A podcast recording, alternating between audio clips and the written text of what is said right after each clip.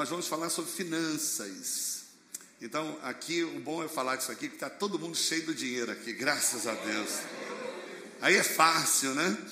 Só que quando a gente fala de dinheiro, né, muita gente interpreta mal, principalmente na igreja, que a gente pensa que quando vai falar de dinheiro, a gente está fazendo alguma campanha financeira para arrecadar dinheiro.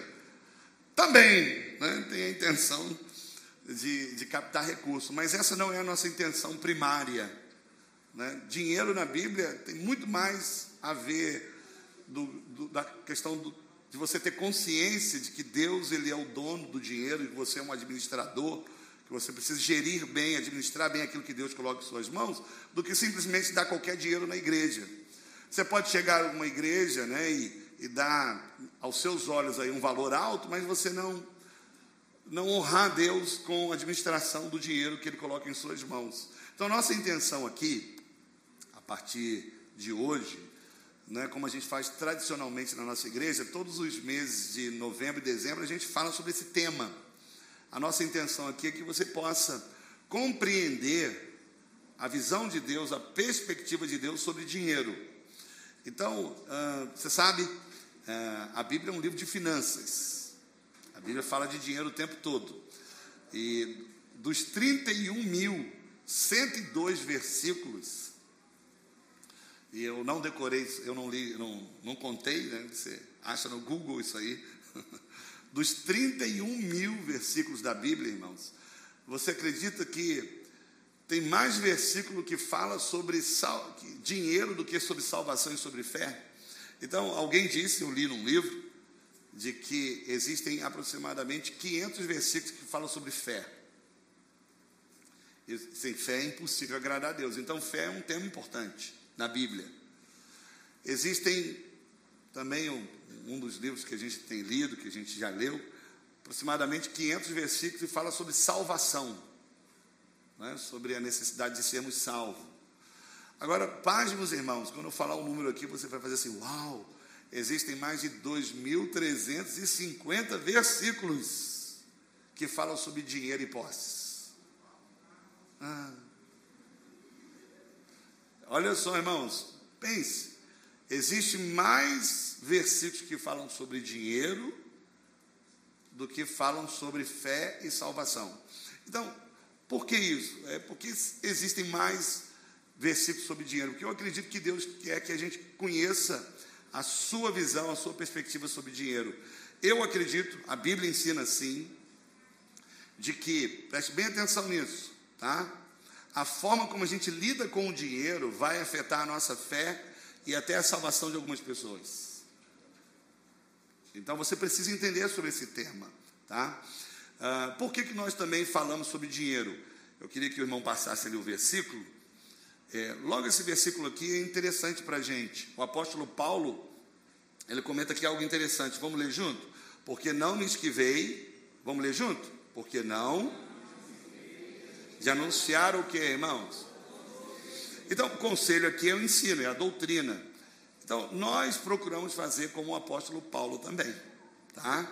Ensinar todo o conselho. O que é todo o conselho? Nós ensinamos sobre família, nós ensinamos sobre vida conjugal, nós ensinamos sobre né, a doutrina da graça, da salvação, do pecado, nós ensinamos como, ser crente na igreja. Então você percebe que o conselho aqui, a doutrina, existem muitos assuntos. E dinheiro também é um deles. Quem está entendendo isso aqui, irmãos? O que a gente não pode fazer na igreja, e até nem na nossa alimentação, né, é ter uma dieta é, desbalanceada. Né? É só comer uma coisa e esquecer de comer outra. A gente precisa ter um equilíbrio. Então, a gente também ensina sobre dinheiro para se adequar ao que o apóstolo Paulo aqui orientou, ensinar todo o conselho da parte de Deus. Por que, que dinheiro é importante? O irmão vai colocar ali, vai passar o projetor, que a gente já falou que a Bíblia é um livro de finanças, mas se você parar para mim, a nossa vida está relacionada a dinheiro, irmãos. Ó, as pessoas casam, muitos delas por causa de dinheiro, e separam também por causa de. Elas matam também por causa de dinheiro, não é assim? Profissão, como é que muitas das profissões são escolhidas? É raro você ver, até na igreja, Algum jovem orando assim, ó, não, eu, Deus confirmou comigo que eu vou fazer, vou, vou, a minha vocação é essa, e eu vou fazer isso independentemente se ganha mais ou menos. É raro. Geralmente você pergunta para um jovem o que, que ele vai fazer, o que, que ele diz? Né? É o que dá mais o que, irmãos? Dinheiro. Você está na profissão que você está ou no trabalho, é porque você não tem opção. Mas se você tivesse, você ia escolher a que você gosta ou que dá mais dinheiro. Cuidado de responder. Né? Porque tem a ver com dinheiro. Várias áreas da nossa vida. Nossa, a nossa autoestima é medida muito pelo dinheiro que a gente tem. A gente sabe, todo mundo sabe, que a gente não devia ser medido pelo que a gente tem, mas pelo que a gente é. Mas na prática isso não funciona assim. A nossa autoestima, nossa vida em comunidade, tudo envolve dinheiro. Tudo envolve dinheiro. Tirando um ou outro aqui que não liga para o dinheiro aqui, a maioria eu acho que se importa. Pergunta para o seu vizinho aí, você liga tanto para dinheiro assim ou só? E aí? Eu estou vendo alguns rostinhos fazendo assim, ah, coisa supérflua, né? Coisa sem importância, né? Alguém disse para mim agora, comprou um carro novo, falou assim, pastor, estou me sentindo até mais bonito dentro desse carro. Porque dinheiro faz você ficar mais bonito, literalmente. Né? E aí a gente vai falar sobre isso. Agora, outra coisa interessante agora, que muita gente desconhece, infelizmente, é que as pessoas associam dinheiro com espiritualidade. Ela fala o seguinte: olha, não, vida cristã é uma coisa, dinheiro é outra. Tem alguns empresários que até acreditam que na igreja são crentes, e eles entendem igreja como uma instituição, mas na empresa dele ele é empresário. Falar aqui é uma coisa, lá é outra coisa. Não, não funciona assim. Não é? Dinheiro está extremamente ligado com é, vida cristã, com espiritualidade. A razão disso é porque existe muitos versículos que falam sobre isso, mas tem um versículo específico, que o irmão vai colocar ali para mim, que está lá em Lucas 16, 11. Eu queria até que você lesse, está aqui, está tá tudo aqui na projeção. Tá? Eu vou até posso, tá até no estudo de célula, né, esses versículos. Vamos ler junto? Olha que versículo forte, irmãos. Ó, esse versículo, entre tantos outros, para mim, é eu, pelo menos eu acho os principais, ele mostra a relação entre vida cristã e vida financeira. Olha que interessante, vamos ler junto lá? Primeiro os homens comigo. Tô, minha voz está falhando um pouco, eu queria que os homens lessem comigo, vai, com voz de trovão. Faz voz de trovão, né, irmão? Pelo amor de Deus. Vamos lá, vai.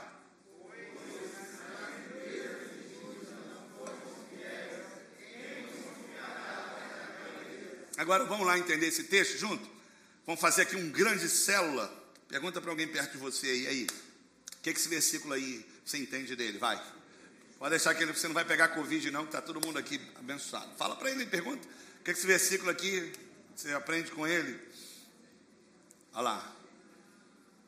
Vamos lá, vamos aqui então juntos? Então, olha o que, que Jesus está falando aqui. É Jesus. Ele está dizendo o seguinte: ó. Se você não sabe gerenciar, administrar, lidar com esse dinheiro que chega nas suas mãos, né, com a moeda, com o dinheiro, se você não sabe administrá-lo, se você gasta mais do que ganha, se você não, não, não, não né, sabe, não, não, honra a Deus, ou, ou, vive endividado com dinheiro, ou gasta, né, ou, ou não gasta nada, ou só junta e não contribui, se a sua vida cristã é desequilibrada, Jesus está dizendo aqui, se você não sabe administrar esse dinheiro, aí ele diz o seguinte: quem vos confiará as riquezas espirituais? Se você não sabe lidar com as coisas naturais, Jesus está dizendo isso, você também não vai saber lidar com as questões espirituais. A nossa visão é o seguinte: eu sou homem de Deus, sou batizado no Espírito Santo, eu sirvo a igreja, ganho gente para Jesus, então Deus vai me dar uma unção financeira, né? Porque a, a minha vida financeira depende da minha comunhão com Deus. Jesus está dizendo aqui ao contrário. Ele está dizendo o seguinte: se você sabe lidar com as coisas naturais, você vai ter revelação das coisas espirituais. Então, a verdade também ela é o contrário. Se você é enrolado nas suas finanças, não é isso? Com as coisas naturais, Jesus está falando que você vai ter ou pouco ou nenhuma revelação, conhecimento das coisas espirituais. Quem está entendendo isso aqui, irmãos? Você percebe aqui a relação de como você administra o seu dinheiro, que é de Deus, mas ele permite que você administre, vai afetar sua comunhão com Deus? Quem está entendendo isso aqui, irmãos? Tem tudo a ver. Então, esse tema que eu sugeri hoje aqui, 10 fatores que afetam o equilíbrio das finanças, é justamente para lhe dar um start, para lhe chamar a atenção, para você pensar no assunto. A minha intenção aqui não é aprofundar o tema, né, porque aqui para a maioria da igreja já conhece, mas todos os anos, todos os anos, já tem 13 anos, a gente tem aqui falado sobre esse assunto. Todos os anos. Porque o importante aqui é lembrá-lo, tá bom? De alguns aspectos aqui para você administrar o dinheiro melhor. Quando eu coloquei aqui 10 aspectos que afetam o equilíbrio, porque tem muita gente que está vivendo desequilíbrio, irmãos. A forma de a gente mensurar isso, tem muita gente que acha que o desequilíbrio é só viver endividado, mas não. Tem gente que tem, né, está economizando dinheiro mais do que deveria, e a Bíblia fala que é para sua própria perda. Olha que coisa. A visão de Deus é quando você só junta e não contribui, e não faz girar o dinheiro que está na sua mão, a Bíblia fala que não é para o seu lucro, é para o seu prejuízo. Então, alguém que só junta o dinheiro e nunca, e nunca é generoso, para a Bíblia, essa pessoa está com as finanças do que, irmãos? Vamos usar a expressão do termo ali. Está desequilibrado, não é? Então, se, aqui não tem esse problema, graças a Deus, mas se você gasta mais do que ganha, sua vida está o quê, irmãos? Desequilibrada. Se o seu orçamento é maior do que você consegue né, é, é, ganhar, então está tendo um desequilíbrio. Ok? Então vamos lá, fala para o seu irmão aí, prepare-se agora, vamos ver o que, que afeta o equilíbrio das nossas finanças. Diga para ele aí, preste atenção, anota. Eu vou aqui, como eu lhe disse, só lhe chamar atenção, viu? Eu vou provocar aqui, pelo menos, a sua atenção para esses temas. E aí nas células você vai discutir melhor. Primeiro que eu coloquei aqui, primeiro aspecto aqui que desequilibra nossas finanças, qual é, irmãos? Saber. É o mais óbvio. Você não sabe qual é a perspectiva de Deus, você não sabe lidar com o dinheiro, você não sabe administrar, você não sabe nem por onde começar. Você ganha dinheiro e quando você vê ele já foi embora. Então, esse é o primeiro aspecto de desequilíbrio. Você tem que saber, tem que saber. Então, olha o que a Bíblia diz sobre isso. Provérbios 23, 24, 3 e 4. Com a sabedoria se edifica a casa. Com a inteligência ela se estabelece. E pelo conhecimento, elas, né, é, você enche né, a casa com bens preciosos e agradáveis. É, aqui você tem três palavras aqui que eu coloquei em negrito, né? Quais são essas palavras, irmãos? Sabedoria, você sabe que o judeu é conhecido por, uma, né, por um povo que prospera, um povo rico, e eles, esse versículo aqui, eles são chave para eles. eles. Eles chamam esse versículo aqui da tríade do sucesso. Vamos repetir? Tríade. Na visão do judeu, ele, ele diz o seguinte: toda pessoa que absorve aqui os elementos desse versículo aqui, e dessas frases, dessas palavras aqui, ele consegue ter sucesso na vida. Ele diz o seguinte: todo mundo precisa ter o quê? Sabedoria, inteligência, conhecimento. Se você tem, vamos repetir? Você consegue, você vai ser bem sucedido nas finanças. Então vai, cita de novo aí para alguém, vai. Sabedoria. Quantos querem sabedoria? Quantos querem inteligência? E quem quer conhecimento? Então, isso aqui é a primeira coisa para você equilibrar suas finanças. Vamos entender cada uma delas aqui rapidamente? Sabedoria, a Bíblia diz que você tem que pedir a Deus. Todos que têm falta de sabedoria, que Deus dá liberalmente não cessa de dar. Está no verso, Tiago capítulo 1, verso 5. Então, sabedoria você faz o quê? Senhor, me dá sabedoria. Preciso de sabedoria. E inteligência. Inteligência você já tem. Tá? Antes eu fazia uma brincadeira que eu acho que é uma brincadeira sem graça. Eu falava assim, ó, fala para a pessoa que está do seu lado, por incrível que pareça, você é inteligente. Eu, não, eu acho isso aqui tão desnecessário. Acaso você queira falar para o seu marido, fique à vontade. Então, irmãos, o ser humano, nós, já temos inteligência intrínseca em nós, a gente já nasce inteligente, tá? Uns desenvolvem mais, outros não, mas todo mundo é inteligente, por incrível que pareça, tá bom? E conhecimento, irmãos? Aí conhecimento que é a questão aqui, que a gente está aqui compartilhando. Conhecimento você não tem. E conhecimento você não pede a Deus. Oh, que é isso, pastor? Não. Não tem nenhum versículo que fala pede conhecimento. Quando fala de conhecimento na Bíblia, está falando sobre sabedoria. Conhecimento você adquire. Até pedindo a Deus. Mas você tem que fazer o quê, irmãos? Adquire. Como é que você adquire conhecimento? Através de informação, lendo, ouvindo uma palestra, né? Ouvindo um, um, alguém que é especialista na área, você está ouvindo aquilo, você está absorvendo conhecimento. Essas três coisas que você precisa. Primeiro, você já é inteligente para absorver o conhecimento. Alguém pode dizer amém, irmãos? Porque se você não tivesse inteligência, você não ia conseguir absorver o conhecimento. Depois que você tem conhecimento, o que você tem que pedir para Deus? Sabedoria para quê? Para aplicá-lo. Vamos lá repetir? Fala para o seu irmão aí. Primeira coisa que você precisa para equilibrar suas finanças. Fala para ele. Você precisa conhecer sobre o assunto. Fala, vai lá, fala para três pessoas aí o que, que ela precisa. Vai. Ela precisa de sabedoria. Vamos então? Fala para ele, inteligência você já tem. Agora o que, que você precisa fazer? Buscar o quê? Conhecimento. Tá? E depois que você tem conhecimento, que você tem que pedir a Deus? Para quê? para aplicar isso aí, para aplicar.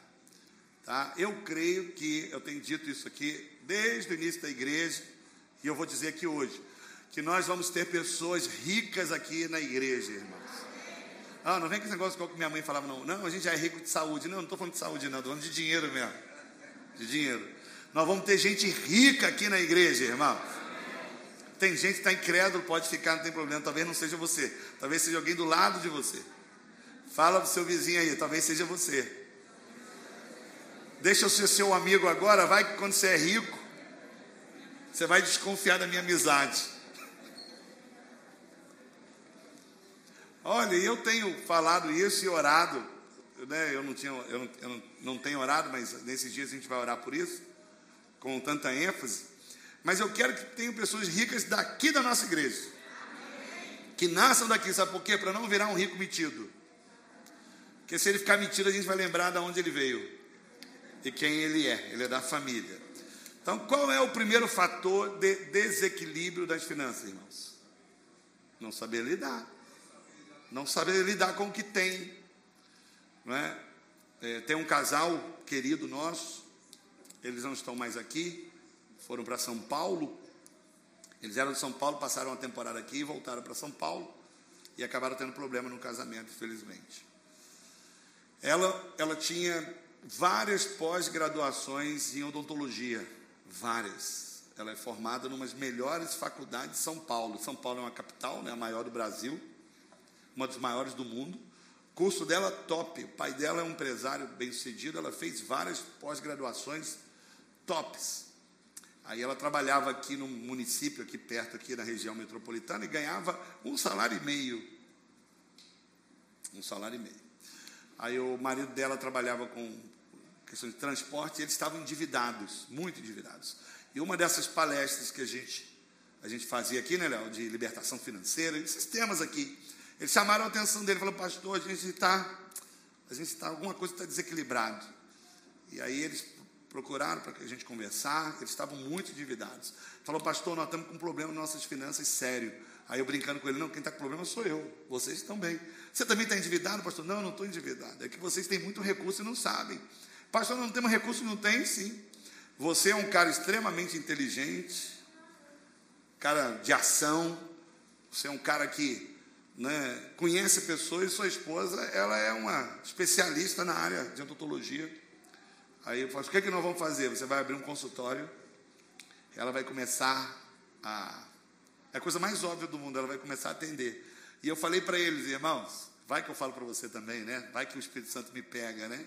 Falei para eles assim, ó, eu não dou três meses para vocês resolverem as dívidas de vocês todinhas. Aí ele, sério, pastor, três meses. Ele abriu o consultório, irmãos, pasmem vocês, em 20 dias, Léo. 20 dias alugou a sala, comprou a maquinário e endividou mais ainda. a prestação. Irmãos, em três meses eles me chamaram lá para almoçar na casa dele. Ele falou, pastor, minha conta está no azul. Três meses, pagando conta. Aí eu falei, o que aconteceu? É, é que você já conhece. Um bom, um bom profissional faz o que quando ele atende a pessoa? Com valor justo. Que, é que você faria quando você é atendido de forma justa e bem? O que, é que você faz? Foi indicando, indicando, indicando, indicando, indicando. Quando viu, ela estava sem horário. Sem horário. Você vê? Tudo porque eles não estavam só sabendo lidar com aquilo que eles já tinham. Vai ver que Deus já te deu algo na sua mão e você não está percebendo. Não é você sair da dívida, porque aqui não temos ninguém endividado. Esse amém foi de concordância ou de ninguém endividado? Tá? Qual é o outro fator que desequilibra das finanças, irmãos? Não tem um orçamento. Não tem. Então você vê que as coisas estão interligadas. Você não tem, porque você não sabe lidar com o dinheiro.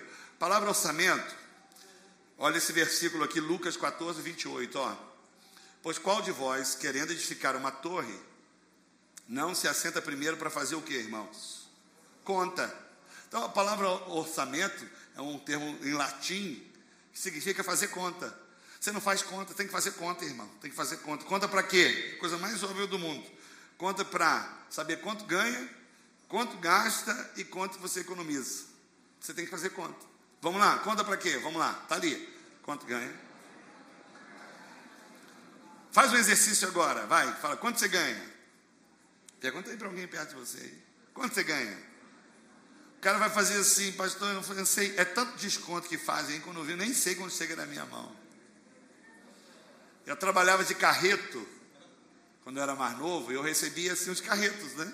E no dia você tem, você faz a conta, e na semana você faz a conta. Irmão, se alguém me perguntasse no mês quando ganhava, eu não fazia a mínima ideia, porque eu já ia gastando. Você vai gastando tudo. Por exemplo, o, o Tiago ali, ele está ganhando o quê? É mil por dia, não é isso? Mil, dois mil por dia, né? Depois de um ano. Né? Fala assim, aí eu não vou me preocupar não, pastor, quanto que eu ganho aí não.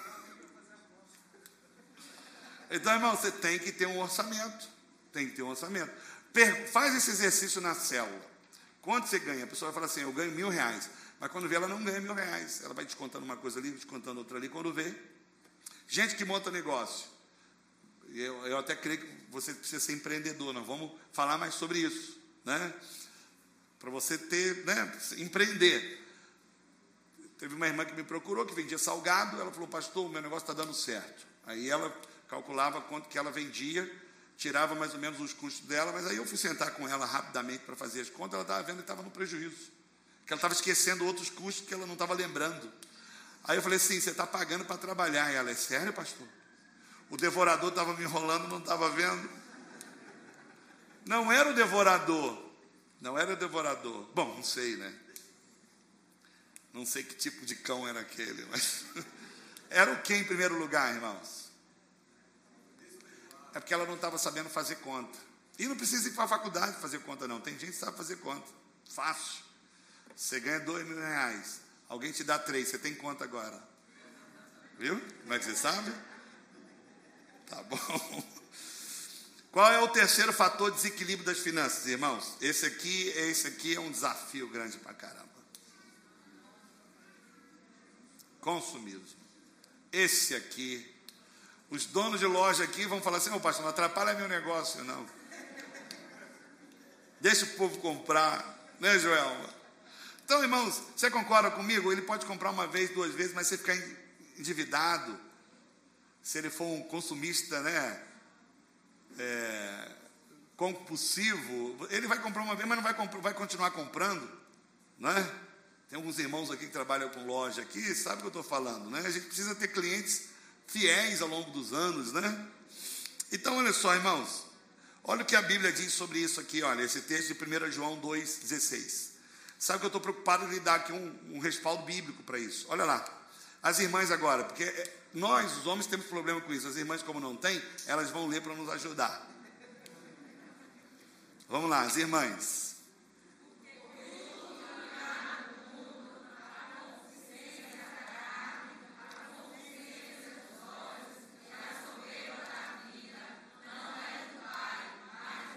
Pastor, qual é a relação de consumir isso daqui? É concupiscência. Concupiscência é desejo compulsivo com o que você vê. Então você vê aquela vitrine, Você olha aquele sapato, você fala, eu preciso daquele sapato. Aí, aplicou o versículo bíblico. Desejo compulsivo. Está provado. Quem vê mais propaganda, vê mais televisão, vê mais internet, rede social, compra mais. Desejo. Agora, olha só que interessante. Criaram até uma doença para quem compra muito. Olha o nome da doença aí. Oniomania.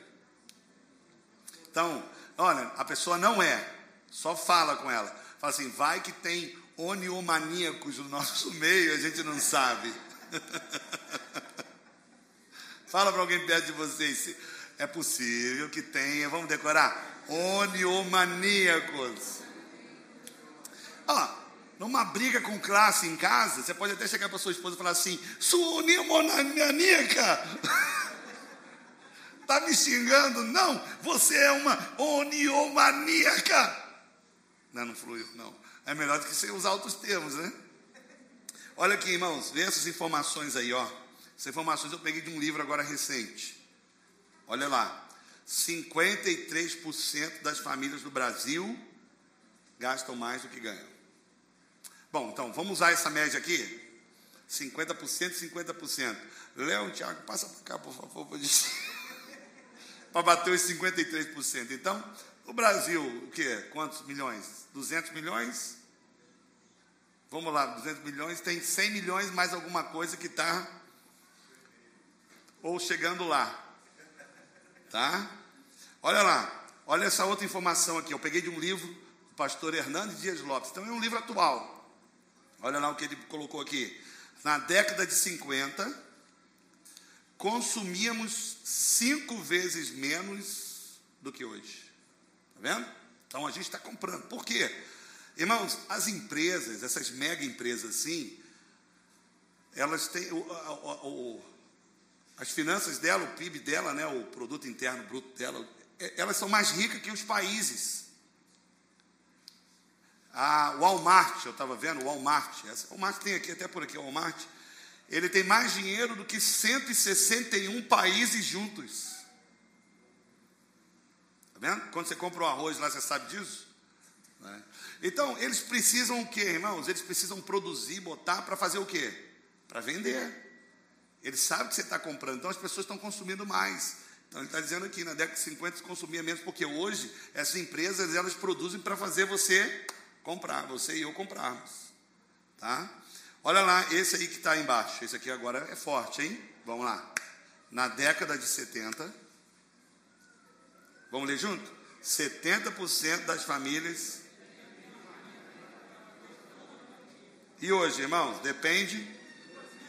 Depende de duas. E, e olhe lá, né? Quando você não bota seu filho para trabalho escravo, né? Vai incluir todo mundo. Qual é a lógica que a gente chega? Olha essa frase. O luto de ontem se tornou a necessidade de outro. Agora, essa, essa, essa parte aqui é interessante, ó. Para você não ser um consumista voraz, né? Olha lá algumas dicas aí. Cuidado com o que?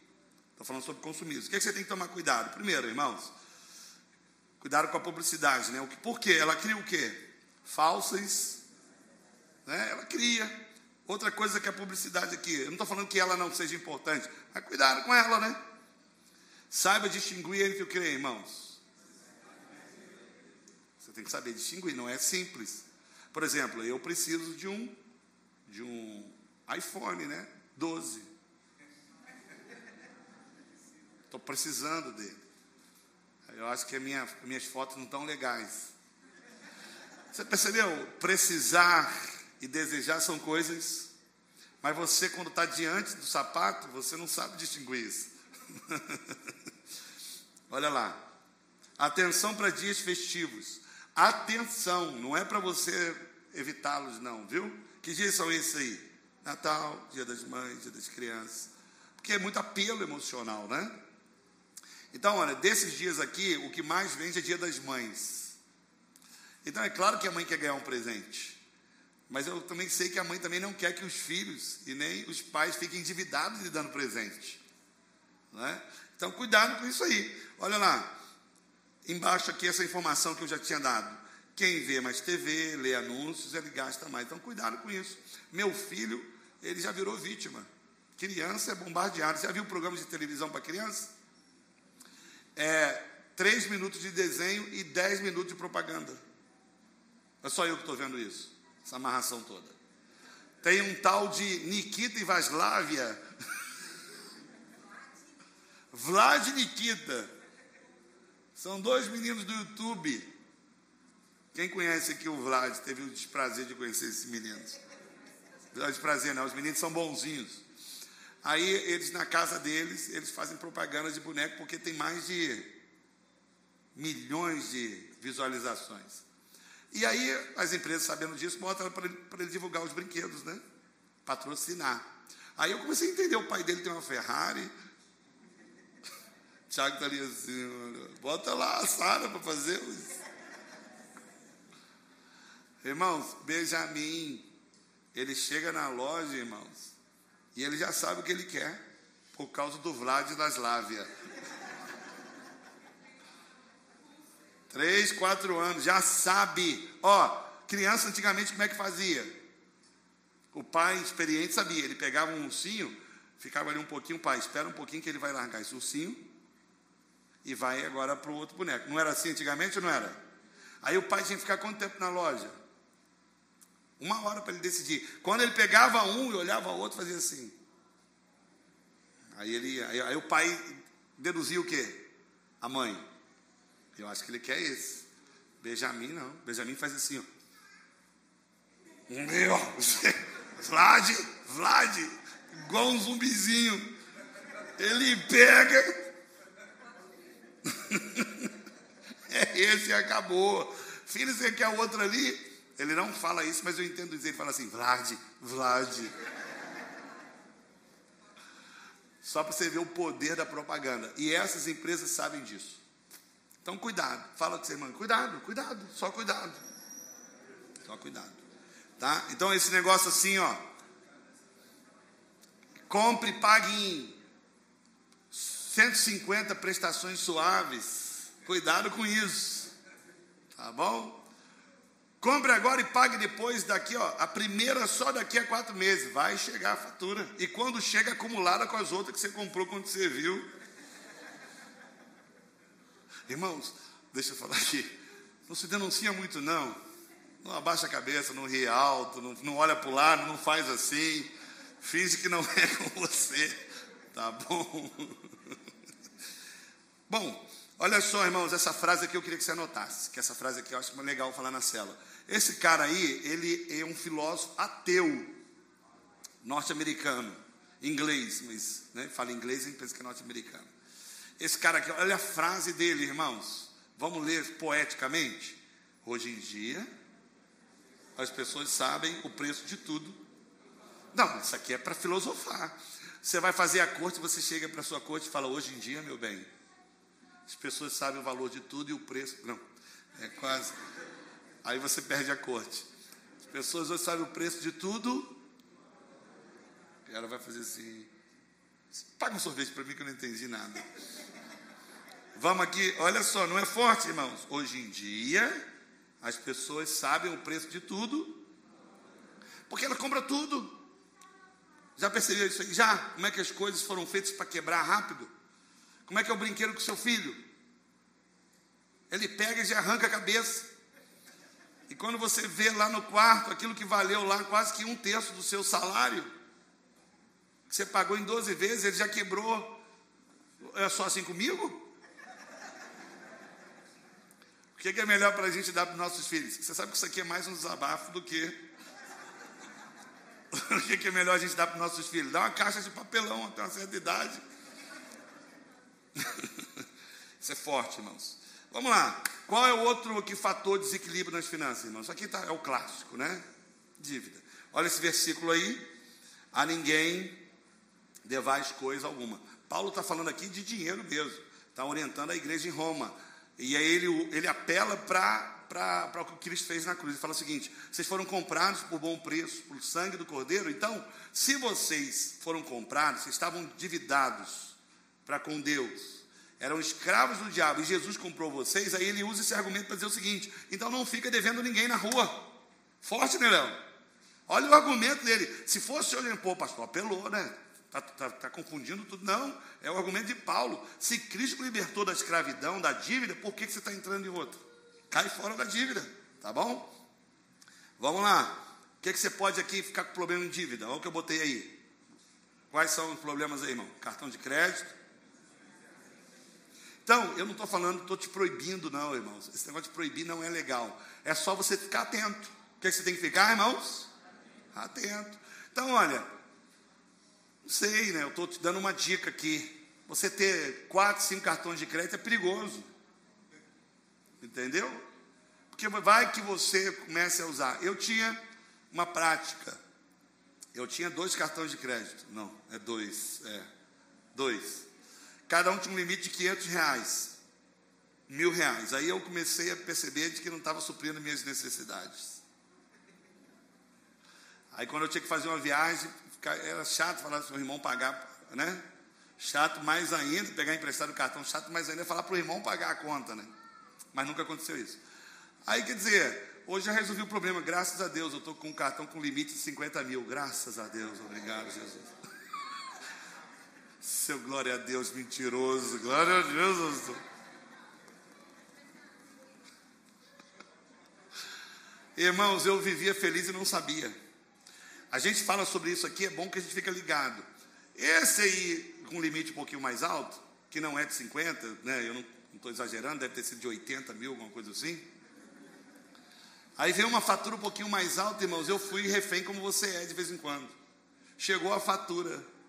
Quando eu vi, falei assim: que loja é essa aqui que a gente comprou? Porque na loja está ali. Eu vi um dia desse, Mércia. Mércia Joias. Aí eu Vou ali no jo Joias e compro uma joia para minha esposa. Não é que ela não goste, mas eu gosto de dar, entendeu? Aí eu vou na fatura que está assim: artigos do Vlad importados. Porque é um nome que o cara botou ali para recebimento. Você vê aquilo e fala assim: o que, que foi isso? Liga para a empresa. Ou quando você não grita: mulher, o que, que foi isso aqui? Quando você vê a fatura, irmão, liga para o local, qual é, como é que acontece? Ó, oh, tem uma fatura errada aqui. Senhor, duas horas e 30 minutos do dia tal, numa quinta-feira, o senhor estava onde? Aí você lembra, eu acho que eu estava no shopping. Então, a loja lá, ela é Mércia Joyce, é um nome conhecido. Senhora, muito obrigado, obrigado, estou aqui ocupado. Chega o cartão e uma novidade para você. Graças a Deus isso não é problema com os irmãos. Só eu que estou desabafando aqui, então. Tá? Olha o que diz Provérbios aqui. Vamos ler Provérbios 22, 7. O rico domina sobre os pobres. E o que toma emprestado. Vamos ler junto para você decorar? O rico domina. Por que, que você é escravo que você está devendo? Porque legalmente falando e moralmente falando, o dinheiro não é seu, é de quem você está devendo. Então, se você está devendo alguém e fala o dinheiro é meu, vou fazer uma viagem, você não deveria fazer essa viagem. Você deveria pagar, legalmente falando, você deveria pagar primeiro a sua dívida. Então você se torna escravo, sim, porque não é seu mais, é de quem você está devendo. Isso é sério ou não é sério, irmãos? É sério. Posso fazer um parênteses aqui? Quero que você faça um parênteses. Quero que você dê um glória a Deus. Seus pastores Todos eles, ninguém está endividado, irmãos. Teve um, que eu não vou falar o nome por uma questão de ética, estava se enrolando com um cartão de crédito. Falei para ele fazer um ato profético na casa dele com sal e óleo. Ele pegou o cartão, pegou uma tesoura ungida, botou óleo entre as coisinhas da, da tesoura e sal nos olhos da, da esposa e da família para não ver. E ó, em nome de Jesus, receba. Acabou com isso. Falei, olha, não é para você acabar com o cartão de crédito. Não, o caminho melhor não é esse. Você não resolve o problema na sua vida né, matando ele assim. Não. O melhor é ter domínio próprio para usar na hora certa. Quem está entendendo, irmãos? Tá? Mas se não tem controle, faz o quê? Faz um ato profético. Tá bom? Não estamos...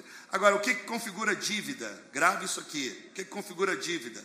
Não é ter uma prestação para pagar. Quando chega no prazo, você paga, isso não configura dívida. Dívida é quando chegou o dia do vencimento e você não tem dinheiro para pagar.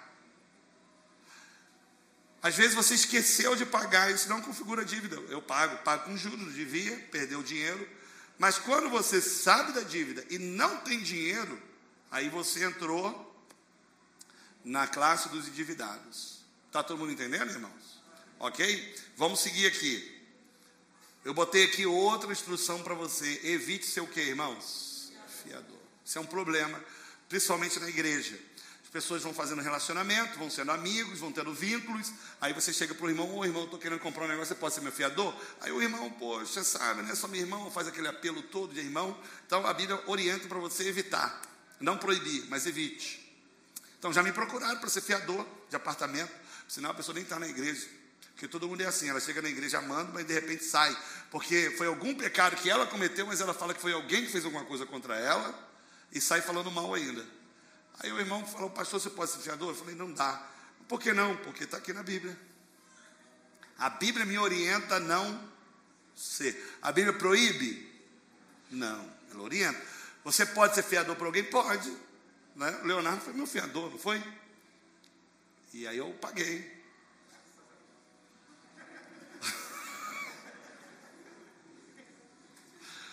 pode ser fiador, mas você, quando é fiador, você sabe que o outro não pagar, você legalmente vai pagar a dívida dele. Então, olha lá. Se ficasse por fiador, estás enredado, está enrolado, amarrado, enlaçado. Os homens sem entendimento ficam fiador do seu próximo. Então, é gente tola, sem entendimento. Não estejas entre os que ficam por fiadores de dívida. Olha lá, vamos ler junto? Porque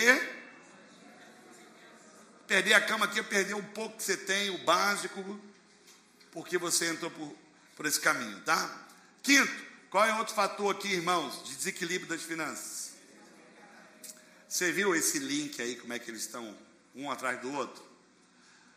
A dívida, ela vem por causa do consumismo, vem por causa de que você não faz conta e faz tudo porque você não sabe lidar com dinheiro. Então as coisas estão linkadas.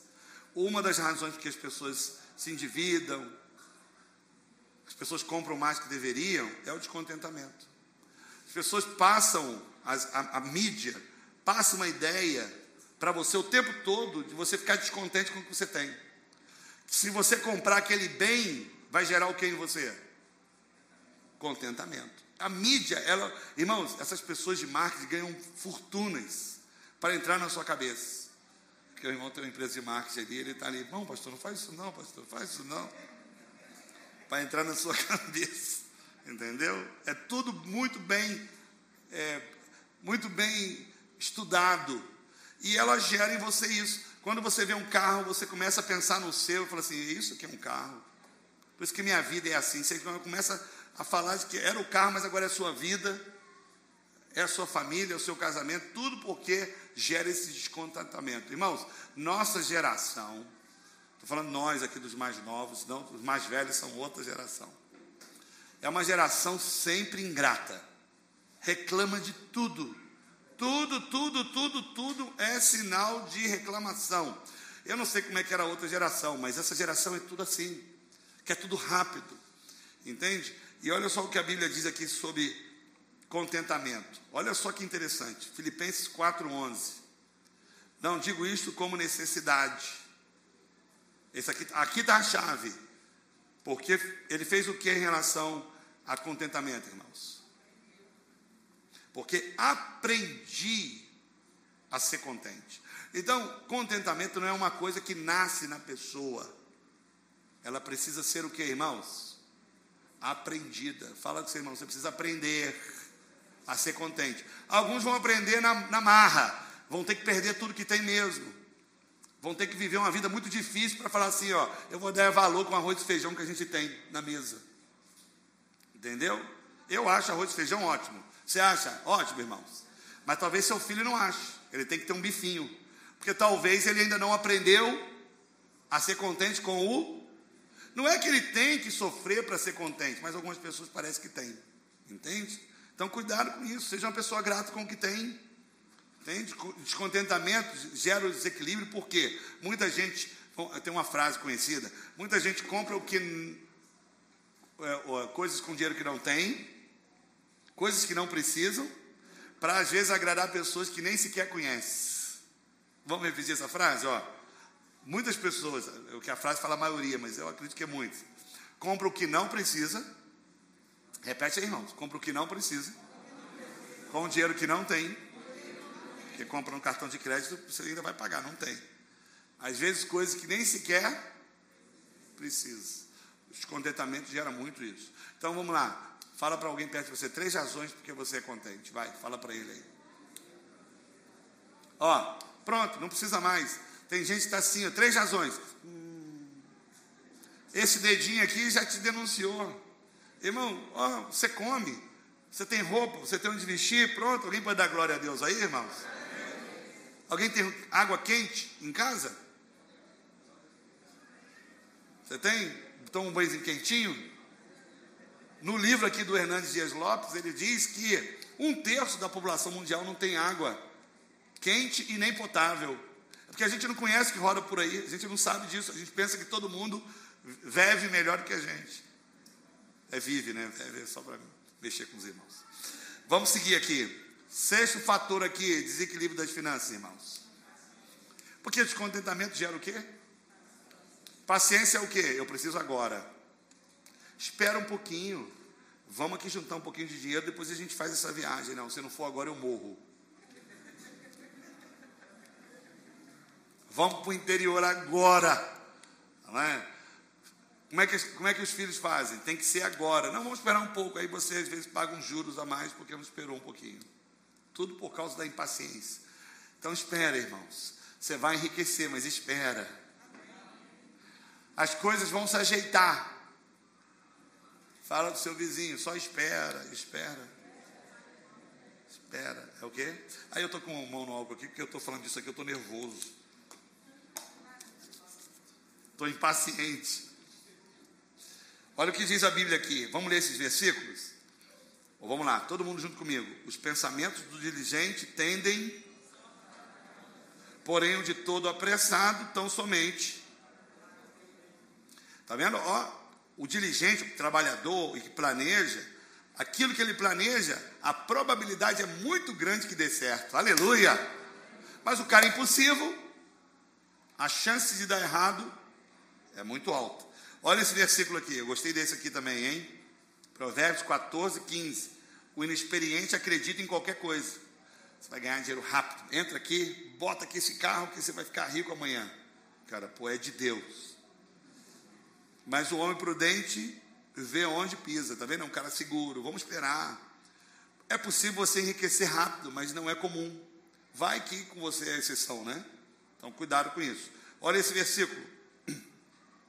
O homem paciente dá prova de grande conhecimento. Então você é aqueles, né, pessoas que têm dúvida da sua sabedoria, uma das formas de você mostrar que você tem grande conhecimento, qual é? Qual é, irmãos? Então, ao contrário da paciência, de acordo com esse versículo, você é o quê? Tolo. É um grande intolice. Então, seja paciente. Deus vai cumprir a promessa na sua vida. Tá? Vamos lá. Sexto. Qual é o sétimo? Qual é o sétimo aqui, irmãos? Está vendo? Uma coisa ligada à outra. O que, que isso tudo gera?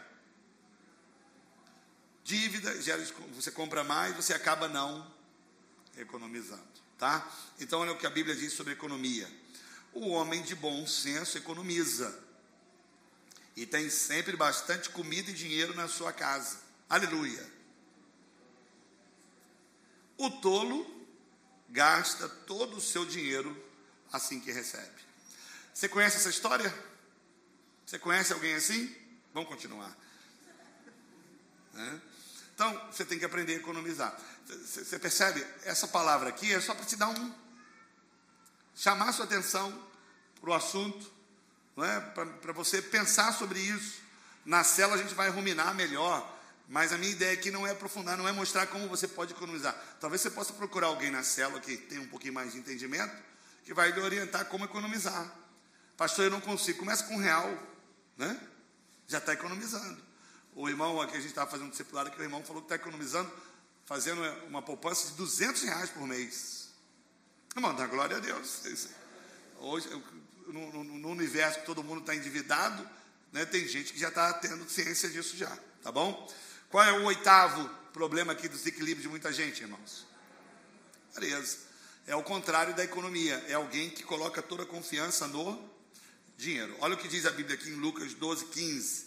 E disse-lhes: Acautelai-vos e guardai-vos da avareza, porque a vida de qualquer não consiste na abundância do que possui. Então, olha só, irmãos, o que é avareza? A avareza é uma coisa muito sutil, né? Gente pobre é avarenta, e tem gente rica que talvez não seja. A probabilidade de, gente rica ser avarenta é maior. Pobre não tem nada mesmo, mas tem pobre que é avarento. O que, que caracteriza avarento, irmãos? É alguém que confia muito no dinheiro, mais do que em Deus. E a Bíblia diz que se você confia no dinheiro mais que em Deus, ele se tornou um ídolo para você. Então, olha o que a Bíblia diz: o avarento é idólatra. Não é forte isso? E Deus abomina a idolatria. Então, esse é um problema do nosso século, a avareza. Tudo isso aqui tem a ver com gente avarenta. Qual é o contrário da avareza? A gente ser, ser generoso. E olha só, irmãos, essa questão de generosidade não nasce com as pessoas, não, viu? A tendência nossa é reter. Qual é a nossa tendência, irmãos? É guardar. É do ser humano. Então, olha só, guarde isso, grave isso, tá? A nossa tendência natural do ser humano é guardar. É uma questão de instinto. Por algum imprevisto, por algum problema, o ser humano guarda, retém. E nesse que ele retém, ele pode se tornar muito avarento, porque ele confia. Ninguém está censurando por causa disso. É, é, é da vida. É por causa do pecado. O diabo rouba. O que, que o diabo faz, irmãos? Então, a natureza do diabo qual é? Roubar. Tudo que tem a ver com o diabo tem a ver com o mal. O diabo pode fazer coisas boas, mas com fins ruins, porque ele é maligno. Ele, tudo que ele faz é inclinação para o mal. Então não existe negócio de anjo de luz, ele é mal. Tá? E qual é a natureza de Deus? É dar. Qual é a natureza? Deus prova o seu amor que fez o quê? Deu. Então, quando a gente nasce de novo, aquilo que era para reter, a gente tem, ou pelo menos deveria ter a mesma natureza de Deus. Qual é, irmãos? Dá. Então, desconfie, olhe bem aqui para mim. Desconfie não, tá? Mas esteja pensativo se você não é uma pessoa generosa. Na igreja de Atos, o pastor Patrick falou sobre, citou eles aqui, registrado em Atos dos Apóstolos. Isso não está de forma muito clara na Bíblia, mas os livros históricos ensinam isso. De que os apóstolos, que eram os líderes da igreja, não consideravam crentes e membros daquela igreja quem não era dizimista e ofertante. Não é sério isso? Imagina se fosse hoje. Que dificuldade que a gente ia ter. Então, olha na mente deles é o seguinte: como é que alguém que teve uma experiência com a graça ele ainda retém aquilo que ele sabe que foi Deus que deu para ele sem merecer. Então, um dos sinais que os crentes antigos viam que alguém era crente era através da contribuição. Fala com seu irmão aí, você vai ter que seguir o seu domingo com essa verdade. Fala para ele aí. Você vai ter que conviver com isso. Pastor, você está dizendo que eu não sou salvo? Tu dizes. Eu não. Eu só estou aqui falando em tese, tá? Olha só, irmãos. Nono, nono, nono. Isso aqui é um fator de desequilíbrio de muita gente. Pastor, não sonhar. Esse sonho aqui não é o noturno. Que tem gente que tem muita pesadela, né? Não é o noturno. É um sonho diurno, é aquele que você fica projetando para o futuro, imaginando uma vida melhor, imaginando uma casa melhor. Quem quer um carro melhor aqui? Pastor, isso é coisa pequena. Estou ligando para carro. Tá bom, tá bom. Mas os que são aqui desse mundo, simples mortais, quem quer um carro aqui, irmãos? Fala assim, irmão, que tipo de carro você quer? Que tipo de carro você quer? Já sei, você vai falar assim, ah, qualquer coisinha que me leve em casa, vai por mim, não faça isso. Vai que você tem uma bomba aí, ele te leva em casa, vai te... Irmãos, eu tive um carro diante de Deus, ó, Tive um carro que eu tive um, um surto psicótico de, de matá-lo, de suicidá-lo. Na paralela, ela, ele era um Uno. tem nada contra o Uno. Mas esse Uno era só um no meu, um, um meu. Tinha um Uno, irmãos, que ele, olha só. Embaixo dele, por descuido meu, ele estava todo enferrujado a ponto de cair o, o assoalho. Nisso, o gás carbônico que era para sair lá de fora, ele entrava para dentro do carro. Eu e minha digníssima aqui, a gente em qualquer evento, a gente pedia carro emprestado, porque não dava para ir com carro. A gente chegava lá assim. Esse carro não fechava a porta direito. Eu tinha que segurar a porta. Na curva era uma aventura, ó. Segura. A marcha não passava direito, os irmãos amavam, irmão. Olha, coisa para os irmãos que não têm a mentalidade da nova aliança, é um problema quando vê pastor pobre na pindaíba. Porque quando vê o pastor chegando no carro velho, fala, glória a Deus, pastor amado. Se vê com um carro novo, um carro bonito, fala, isso não é de Deus. Pastor não pode. Entendeu? Chegava aqui, irmãos, o povo sabia que eu estava chegando a quase 300 metros de distância. Não vocês lembram disso da marcha? Ri mesmo. Fala igual outro. Ri. Vocês lembram disso aqui? Quem lembra dessa? Você lembra, né? Eu não lembro, porque quem apanha não esquece jamais.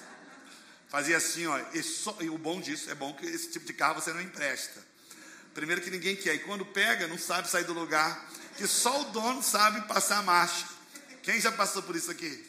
Só eu? Ah, você não sabe que é carro velho, não. Então não pede qualquer carro, não, viu? Ah, senhor, qualquer carrinho tá bom. Cuidado. Aí esse carro, irmãos, ele tinha a última coisa que era o pior de tudo.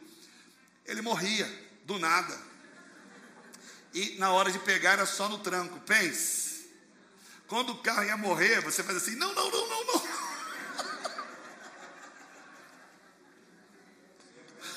Agora pense na paralela lotado.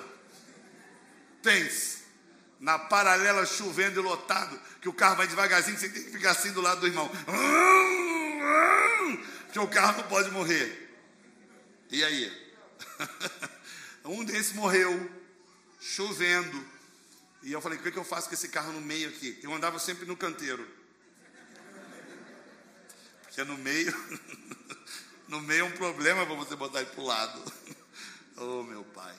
Pense, irmão, naquele dia eu ajoelhei, não ajoelhei, não, mas eu falei, Senhor, eu agora vou pegar um fósforo. vou botar no tanque desse carro. E eu lembro que eu falei isso no discipulado aqui. Reuni o discipulado, todo mundo assim, querendo uma reunião cheia de Deus. Eu falei, irmãos, eu vou matar esse carro. Eu vou destruir esse carro. Aí o irmão, que não teve um pensamento de Deus, Irmão, pastor, oferta dele. Eu falei, quem que vai querer oferta?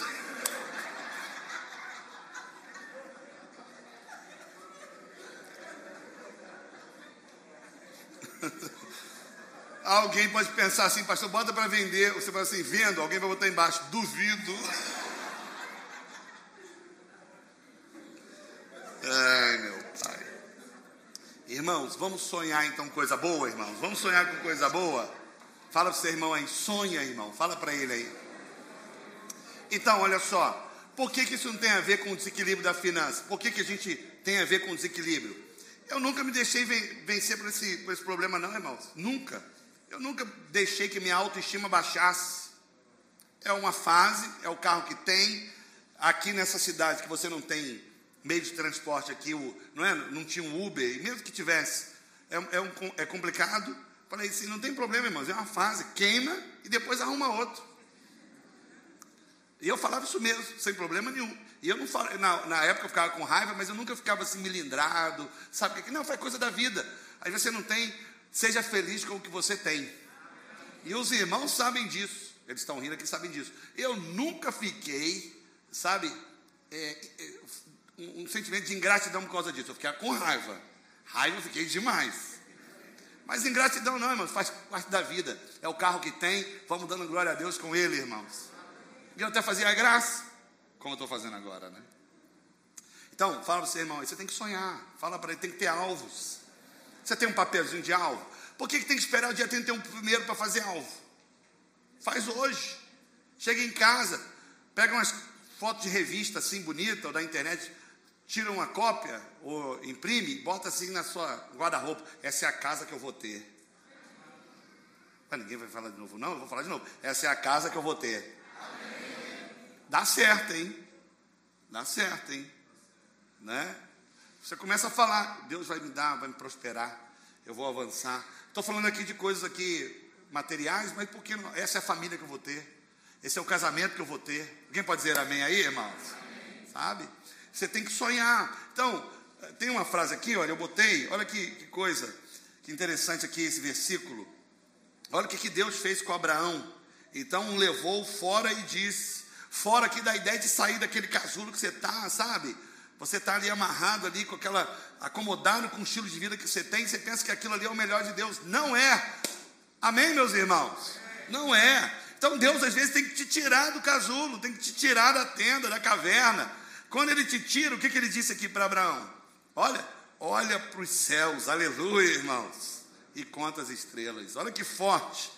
Aí ele ainda faz: se você pode contar, assim será a sua descendência. Aleluia, irmãos. Queria eu, quisera eu, oxalá, que não tem nada a ver com o espiritismo, é quem dera, né, eu seja a boca de Deus aqui para dizer: olha para cima. Olha para as estrelas. Fala com alguém perto de você, olha para cima. Tem gente aqui que fala o seguinte: homem é tudo igual, entendeu? O relacionamento nunca dá certo. Não, sai desse casulo aí, dessa amarração, olha para cima. Deus tem um homem de Deus para você. É só você começar a sonhar. Aleluia! Tá? Olha só, irmãos, essa frase, olha que frase bonita aqui para a gente finalizar aqui a nossa reunião. Os sonhos transformam miseráveis em reis. E a ausência deles transforma. Olha que frase aqui poética, né? Olha outra frase que bonita. Vamos ler junto? Só os homens comigo, os sonhadores. Vamos lá. Vai, os homens. Vamos lá junto. Vamos lá, valendo.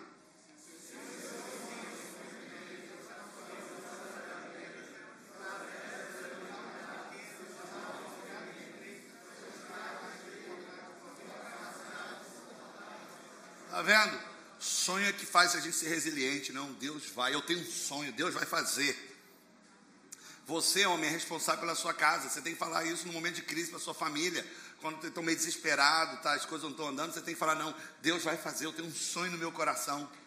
Olha para cima, que o melhor de Deus está por vir. É, tem, tem, tem uma frase que eu gosto muito, que não botei aqui, mas é fácil de decorar. Sonhar não custa nada, mas deixar de sonhar custa caro. Vamos repetir? Sonhar. Mas deixar de sonhar. E o último aqui, irmãos, o último fator de desequilíbrio, ele se aplica somente, ou na sua grande maioria, aos crentes. Olha qual é aqui. Não reconhecer que tudo que você tem vem do Senhor. Você sabe, olha, preste bem atenção no que eu vou te falar aqui, a gente vai finalizar. Os irmãos de louvor já podem subir aqui. Nós vamos cantar aquela música. Vamos, de, vamos botar a música, né? Aquela música. Qual? Vou construir. Que fala de alicerce, né? Então os irmãos do louvor, bem discretamente, vem pelo cantinho. Pode vir discretamente, ninguém está vendo. Entendeu? Os irmãos que não têm dívida nenhuma. Irmãos, isso, vai pelo cantinho. Irmãos, você sabe, até o ponto 9, que, o que traz equilíbrio, isso se aplica a qualquer pessoa, crente ou não crente. Qualquer pessoa pode fazer isso. Você concorda comigo aqui ou não, irmãos? Qualquer pessoa que sentar aqui que não é crente, ela pode se aplicar isso. Não ser consumista, não entrar na dívida, economizar. E vou lhe dizer mais, preste bem atenção aqui. Tem gente que não é crente que lida melhor que dinheiro que muito crente. Olha, olha para mim, eu vou te falar uma coisa aqui muito ruim, tá?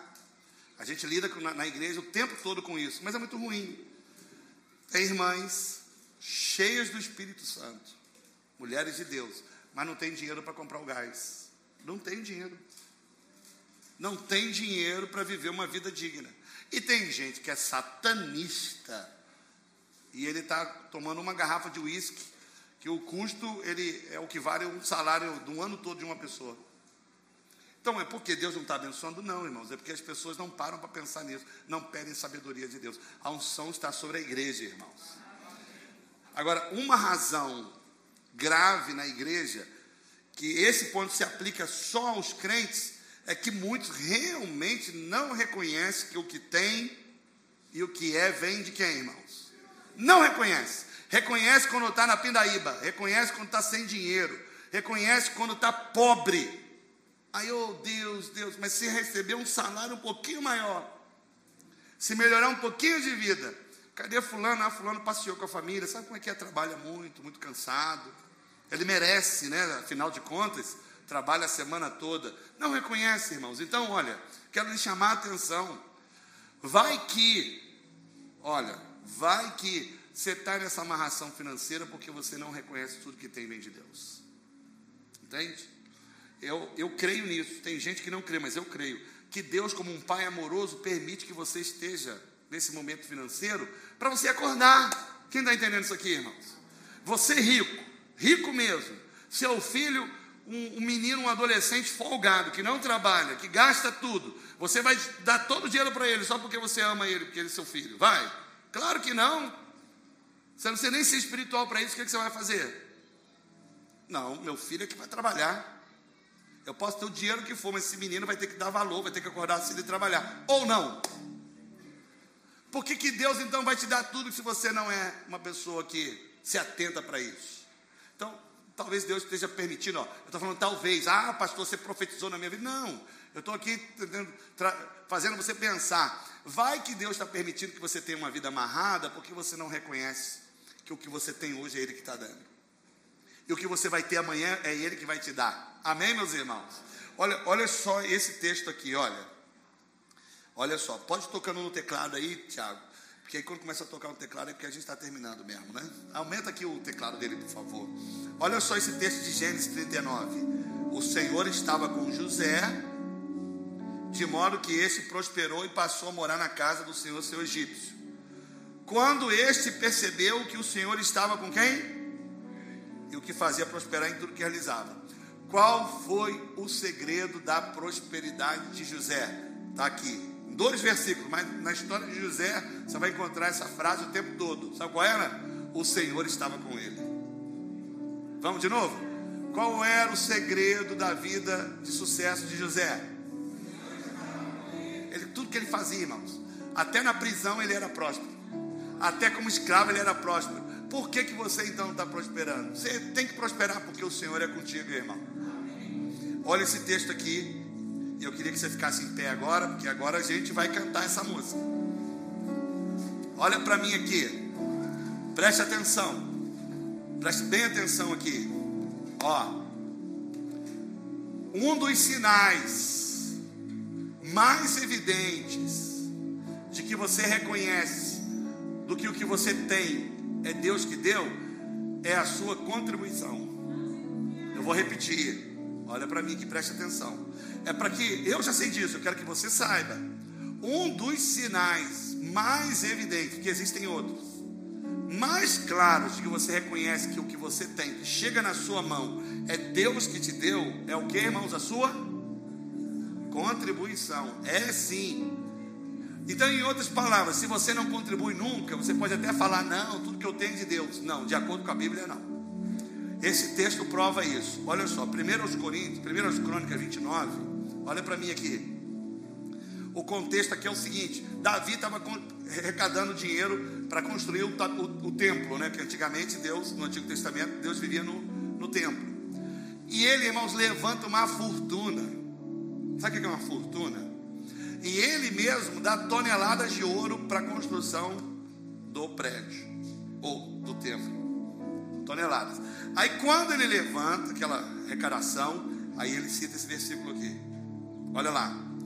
Tudo que existe nos céus e na terra é seu. Ó Senhor, e seu é este reino. Nós adoramos a Deus porque ele dirige.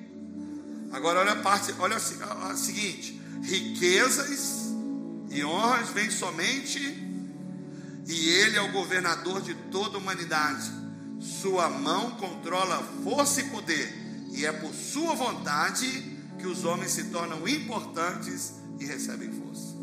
Sabe qual era a visão de Davi? Eu só estou dando tonelada de ouro porque foi Deus que me deu. Vou repetir, você dá glória a Deus mais alto.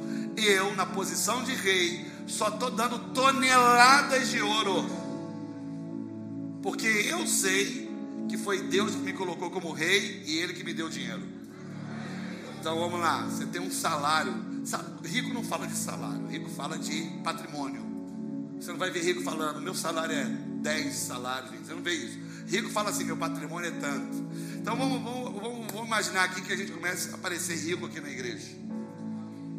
Vamos começar a, a ver a profecia. Vai para seu irmão aí, vai que é você, né? Vai que é você. Rico, vamos lá. Ah, você tem aí talvez aí uma, uma renda aí, sei lá, de 50 a 100 mil reais por mês. Aleluia. Você sabe que um montão de gente tem isso aqui em Lauro de Freitas, né? Ele vem aqui e dá 100 mil reais. Aí ele de forma muito atrevida fala, pastor, 100 mil, olha lá como é que você vai cuidar do dinheiro de Deus, hein? Porque quando está na mão dele é dele, agora quando está na mão da igreja é de Deus. Ninguém pode. Porque eu estou de olho, hein? Atrevido. Ele é o que, irmãos? Atrevido. Ele está pensando que o dinheiro é de quem? É dele. Eu sou inteligente. Porque na nossa, na nossa sociedade, quem ganhou dinheiro, ele é mais inteligente, ele é que tem razão, ele conhece mais a Bíblia que todo mundo, porque afinal de contas ele tem o que, irmãos? Tem dinheiro. Só que Davi faz o seguinte: eu, eu, dei 100 mil reais, eu dou um milhão de reais. Aí todo mundo, Davi, que benção. Oh, irmão, você está enganado. Eu só tenho um milhão para dar porque foi Deus que me deu. Pô, você é um empresário, hein, cara? De sucesso, hein? Você se tornou um profissional mesmo sucesso, eu sei. Mas eu só sou o que sou, ele está aqui. Porque foi Deus que me fez ser importante. Então, agora que você está pobre, Aprende isso agora. Para quando você ficar rico, você não ficar metido a besta. Fala o seu irmão e aproveita agora que você está pobre. Aproveita. Tá bom? Ele só pôde dar porque ele era essa pessoa. Vamos, vamos resumir aqui, vamos finalizar? Vamos lá? Vamos resumir? O que, é que a gente aprendeu hoje? Passa lá, Diogo. Vamos lá. O que é que você tem que fazer para ter a, a, a finança equilibrada? Vamos lá.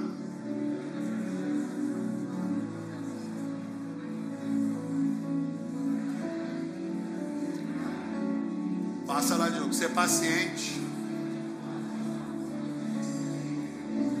Bota o último slide para mim, Diogo. O último slide. O último agora, o último, o outro, o outro. Vamos lá, vamos orar por isso então? Ore de olhos abertos agora. Os irmãos podem começar a tocar. Vamos orar? Senhor, nós oramos. Com sabedoria. Peça a Deus agora. Você quer enriquecer, você quer prosperidade? Peça a Deus agora. Nós oramos, Pai. Nos dê sabedoria livra-nos das dívidas. Graça, Senhor, para reconhecermos